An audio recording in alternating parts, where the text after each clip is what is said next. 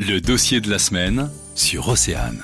Hier, nous vous parlions du projet de monnaie régionale. Des voix dissidentes se font entendre. On écoute Jean-Jacques Pierre de l'association Blé Noir qui gère le Ségal dans le pays de l'Orient. Partir du moment où on crée une monnaie locale euh, régionale, on est quasiment obligé de passer par une monnaie euh, virtuelle. Or, euh, le virtuel, c'est tout sauf vraiment écologique. Quoi. En termes de protection de l'environnement, on sait très bien les dégâts que cause la société numérique. Un fonctionnement qui ne correspond pas à la charte et à l'éthique du Ségal.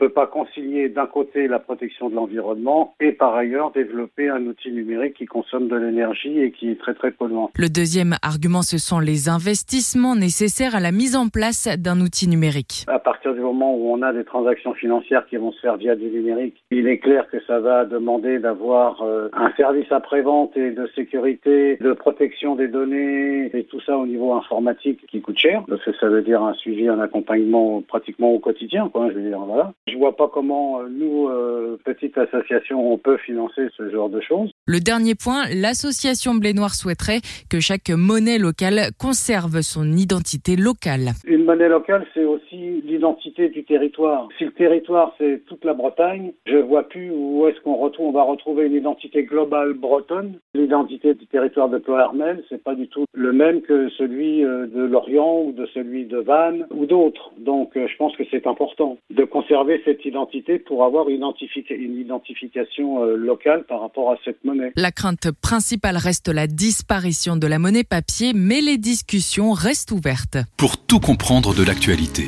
le dossier de la semaine est à réécouter en podcast sur oceanfm.com.